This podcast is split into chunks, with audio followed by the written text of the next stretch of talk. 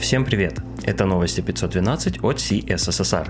В этом выпуске мы посмотрим на релизы Chrome 122 и Firefox 123, Angular 17.2 и Astra 4.4. Мы коснемся того, как подружить React и Angular, посмотрим на статью-шпаргалку по работе Strict Mode, хороший цикл про гид и несколько статей о том, как команды разных популярных инструментов поработали в 2023 году. Здесь же несколько практических гайдов, снова современные фишки CSS и другие интересные материалы. Интересные публикации. Первый материал очень классный. Это подборка практически всех современных фич CSS в одном видео. За примерно 30 минут разбирается подборка фич 2023 года. По сути, это разбор статьи Адама Аргайла CSS Wrapped 2023. Так что, если вы любите смотреть больше, чем читать, это видео как раз для вас. Здесь будет и про тригонометрические функции, про анимации по скроллу, сложные селекторы, фишки для цвета и текста, контейнер queries. В общем, про все, что было крутого в 2023 году с объяснениями. Если вы не видели статью, то стоит заглянуть в видео. Прекрасно подойдет тем, кто слишком занят, чтобы быть в курсе новых фич. Как раз одной из новых фич CSS был псевдоселектор Has. Многие с энтузиазмом экспериментируют с фичей, внедряют в свои проекты, а она показывает себя очень полезной и крутой. Ахмад Шадид в своем блоге опубликовал интерактивный гайд для изучения работы псевдоселектора. Получилось здорово и наглядно. Внутри большое количество случаев, в которых он может быть полезен, а интерактив заключается в том, что в каждом случае наглядно демонстрируется результат работы псевдоселектора. Даже если вы уже используете has в своей повседневной работе, обязательно загляните, вы найдете для себя что-нибудь полезное. Далее две статьи от Романа Максимова на Хабре. Первая касается Strict Mode. Все мы про строгий режим знаем, но иногда не все, и он может подкинуть неожиданный сюрприз. Роман постарался помочь нам с этой проблемой и написал прекрасную справочную статью, которая описывает особенности работы кода в Strict Mode. Не поленитесь и почитайте, а лучше сложите в закладки как справочную штуку. Вторая статья автора посвящена Event Loop и называется Event Loop «Мифы и реальность». В ней роман пытается разобраться, где искать спецификацию Event Loop, что о нем правда, а что нет. Например, из нее я узнал, что Event Loop не имеет отношения к спецификации JavaScript. Внутри статьи еще несколько интересных фактов. Следующий материал про дружбу, если конкретно про дружбу между React и Angular на одном проекте. В целом, такие статьи попадали в новости довольно часто, потому что опыт других команд в решении задач таких интеграций может быть очень полезен. Эта статья не исключение. Здесь речь пойдет о применении Module Federation для решения этой проблемы.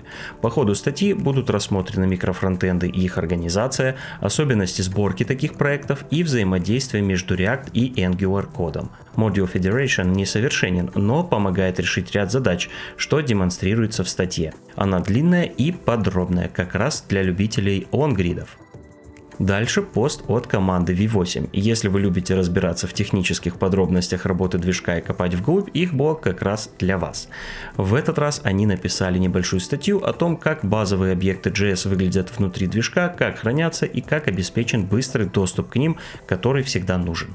Заметка небольшая, но интересная. Пока в фокусе серверные компоненты React, команда фреймворка работает и по другим направлениям. Одно из них – новые хуки, которые появятся в React 19. В основном они нужны для работы с формами и выборки данных. Например, будет хук для оптимистичного обновления формы, ожидания данных и другие. Обо всех этих хуках с примерами рассказал Франсуа Занинотто, а к новостям я приложу перевод его статьи на Хабре от Игоря Агапова. Дополнительно отмечу, что хуки в принципе уже можно можно попробовать, но пока только в Canary версии React. Еще немного про хуки. Артур Агаджанян в своей статье рассказывает о том, как можно выстрелить себе в ногу при использовании UseEffect. Идея простая. Нужно правильно разделять ответственность, выносить логику и внимательно структурировать компоненты. Естественно, чтобы как раз не выстрелить себе в ногу. Внутри статьи много примеров, в том числе с применением библиотеки React Query. Нам постоянно нужно хранить какие-то данные для наших приложений. В прошлом выпуске мы обсуждали кэширование, а сегодня поговорим про Local Storage. В блоге RxDB появилась заметка о Local Storage API. Она посвящена использованию Local Storage в современных приложениях. Ценность заметки в том, что она компактная и в ней есть сравнение с большим количеством других хранилищ в нескольких предложениях с описанием того, в каких случаях какое хранилище подходит. В JS есть такая структура данных, как set или множество. Напомню, это структура данных, в которой каждый элемент может быть только в одном экземпляре. Структура есть довольно давно, но всегда казалась незавершенной функциональностью. Со временем над этим поработали браузерные вендоры и теперь есть все нужные для работы с ними методы. Об этом в своей статье рассказал Фил Нэш. Он описал саму структуру данных и рассказал про поддерживаемые методы. Это характерные для множеств операций типа пересечения, определения подмножества и другие. Если вы не знакомы с этой структурой данных, добро пожаловать в подкат. Иногда возникает задача обновления массива без изменения исходного. Как раз для этой задачи и был разработан метод ArrayPrototypeWith. Он работает довольно прямолинейно. Передается индекс и значение, которое заменит текущее значение на этой позиции. Теперь он поддерживается во всех браузерах. Подробнее о самом методе с примерами в блоге WebDev. Теперь немного практики. Следующая статья о том, как при помощи тригонометрических функций CSS создать часы на чистом CSS. Хороший пример использования новых функций CSS, а те, кто неравнодушен к математике, с удовольствием поэкспериментируют с ними. Сооснователь GitHub Скотт Чейкон написал серию статей про Git, как пишет он сам, это серия о том, что люди уже не помнят или еще не знают. Первая часть как раз про старые, но нужные вещи. Вторая про новые. А третья, на мой взгляд, самая интересная. Она посвящена работе с большими репозиториями. Например, с репозиторием Windows с размером в 300 гигабайт. Серия интересная, горячо рекомендую. Есть такой прекрасный инструмент, как Google Apps Script. Прекрасная штука, сам иногда писал простенькие скрипты для облегчения работы. Но у этих скриптов намного больше возможностей. Для тех, кто совсем не сталкивался с этой технологией, Алексей Штанько написал обзор возможностей с примерчиками. Попробуйте, может быть вы найдете, где применить скриптики для облегчения работы себе. Дальше несколько материалов, которые будут интересны тем, кто следит за развитием фреймворков и технологий или хочет начать. Сразу несколько команд поделились результатами своей работы за 2023 год и планами. Рич Харрис, создатель Svelte, дал интервью, в котором рассказал про фреймворк, поделился планами, своим видением проблем веба и их возможными решениями. Команда React немного рассказала о своей текущей работе и преподнесла неплохую новость о том, что скоро мы увидим новую мажорную версию React 19 рефлексировали над своей работой в 2023 году команды рантаймов Node.js и Dino. Тоже интересно почитать конце рубрики еще несколько интересностей, ссылки на которые я привожу к описанию. Это библиотека для работы с датой и временем Tempo, шаблон для старта React Native приложения с TypeScript и шаблон для старта современного серверного приложения на Node.js, также с поддержкой TypeScript.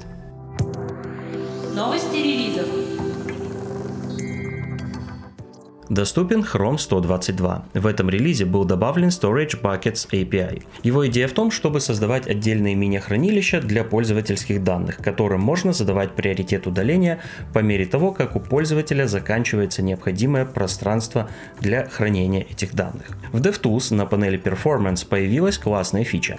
Теперь там можно ставить хлебные крошки и перемещаться по ним во время сеанса дебага. Крошки могут быть в том числе и вложенные. Также на главной шкале таймлайна теперь появились инициаторы событий. По умолчанию инициаторы соединяются стрелками с событиями, которые вызвали. Больше подробностей в официальных обзорах Chrome и DevTools от Google. Firefox начал обгонять Chrome по номерам версий. Новая версия 123 порадовала нас экспериментальным превью вкладок, пока фича включается специальным флагом. Элемент Template теперь поддерживает атрибут Shadow Root Mode. Было добавлено много фиксов для корректной работы Date Parse. Больше подробностей в Release Notes. В Angular 17.2 появилась экспериментальная поддержка Material 3 от Google. Продолжилась работа над сигналами и были добавлены некоторые улучшения для CLI. Релиз небольшой, но он случился. Фреймворк Astro обзавелся свежей версией 4.4. Представили новую интересную фичу аудита производительности. В DevTools фреймворка будут появляться подсказки по улучшению производительности. Помимо этого будет отображаться список проблем, которые смогли обнаружить DevTools. Также была улучшена производительность стриминга. Вышел Dino 1.41. Наверное, самая заметная фича – поддержка архитектуры ARM64 на Linux. Об этом многие просили. Также в этом релизе значительно оптимизировали размер скомпилированных бинарников. Для примера, размер Hello World приложения уменьшился в два раза. Также продолжается работа над совместимостью с Node.js. Вид 5.1 после нескольких месяцев разработки увидел свет. В этом релизе был добавлен экспериментальный вид Runtime API, который позволит авторам библиотек создавать свою прослойку между сервером и своим кодом. Был стабилизирован импорт CSS файлов как URL. Немного прокачали HMR при наличии циклических импортов. То есть теперь изменения в коде не всегда будут триггерить полную перезагрузку страницы. Также показали некоторые улучшения для увеличения производительности. Хорошие новости для тех, кто работает с Vue. Вышла версия Vue DevTools 6.6.0. В этой версии полностью обновили интерфейс, мигрировали фронт на Vue 3 и перевели плагин для Chrome на третью версию манифеста. В этом же релизе много фиксов багов и улучшений. Несколько хорошо известных вам инструментов скоро придут к полноценным релизам. Это релиз кандидат TypeScript 5.4, Storybook 8 бета и, похлопайте старичку, jQuery 4.0 бета. Мы вернемся к ним после полноценных релизов, а сейчас я прикладываю ссылки на них к этому выпуску для самых нетерпеливых. Также в этом выпуске отмечу релизы Git 2.44 и языка программирования Rust 1.76.0 другим новостям. До вас наверняка доходили новости о сокращениях в геймдеве. Так вот, Mozilla что-то тоже собралась уволить около 60 сотрудников и сосредоточиться на развитии технологий искусственного интеллекта в своих продуктах. Хочется надеяться, что это единичный случай, а не начало новой волны сокращений в IT. Как бы там ни было, не волнуйтесь, все будет хорошо. На сегодня это все. Всем пока и до встречи в следующем выпуске.